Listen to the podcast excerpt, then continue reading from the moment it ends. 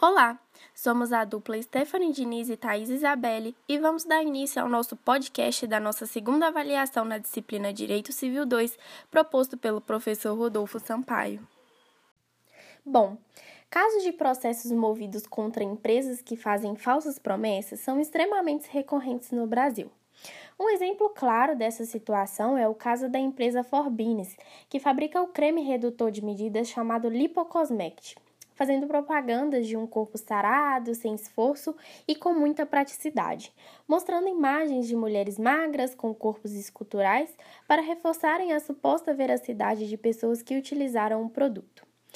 É, entretanto, a Defensoria Pública alegou que a empresa promove publicidade do produto cosmético de efetividade duvidosa, por meio dessas publicidades enganosas, já que não cumpre as promessas anunciadas. A juíza decidiu que a campanha publicitária realmente não é compatível com os resultados dos estudos realizados sobre o produto, violando o dever de informação do consumidor, bem como as práticas em desacordo com os princípios da transparência e da boa-fé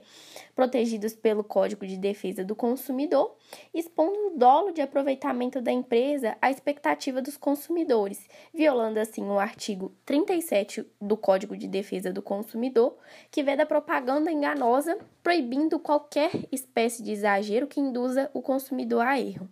O dispositivo deixa claro que é enganosa qualquer modalidade de informação ou comunicação de caráter publicitário, inteira ou parcialmente falsa,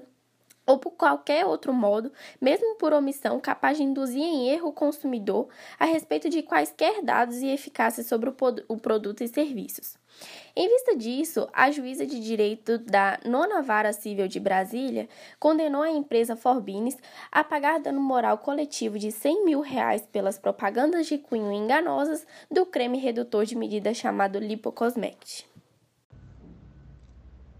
Estamos tratando aqui de matéria jurídica de vício redibitório, visto que, dentre os aparelhos entregues pela distribuidora Zorex, cinco apresentaram defeito desconhecido pela fundação e que inutilizou os aparelhos para a finalidade destinada. Os vícios redibitórios são aqueles defeitos ocultos desconhecidos pelo adquirente no momento da celebração do contrato e que tornam o objeto impróprio para o uso ou diminuem seu valor. De acordo com o artigo 441 do Código Civil, a coisa recebida em virtude de contrato comutativo pode ser enjeitada por vícios ou defeitos ocultos que a tornem imprópria ao uso a que é destinada ou lhe diminuam o valor. Logo, a medida que podemos tomar será entrar com ação contra qualquer um dos fornecedores a fim de buscar os nossos direitos, visto que, de acordo com o artigo 18 do Código Civil, os fornecedores de produtos de consumo duráveis ou não duráveis respondem solidariamente pelos vícios de qualidade ou quantidade que os tornem impróprios ou inadequados ao consumo a que se destinam ou lhes diminuam o valor. Diante disso, fica evidente que a afirmação feita pela distribuidora Zorex de que não poderia resolver o problema por se tratar de ser uma distribuidora é errônea e sem embasamento legal algum.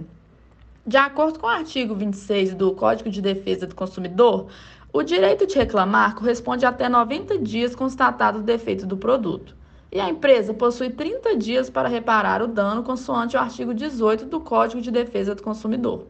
Sendo assim, caso o vício não seja sanado nesse prazo, poderemos entrar com ação redibitória pleiteando a devolução do valor pago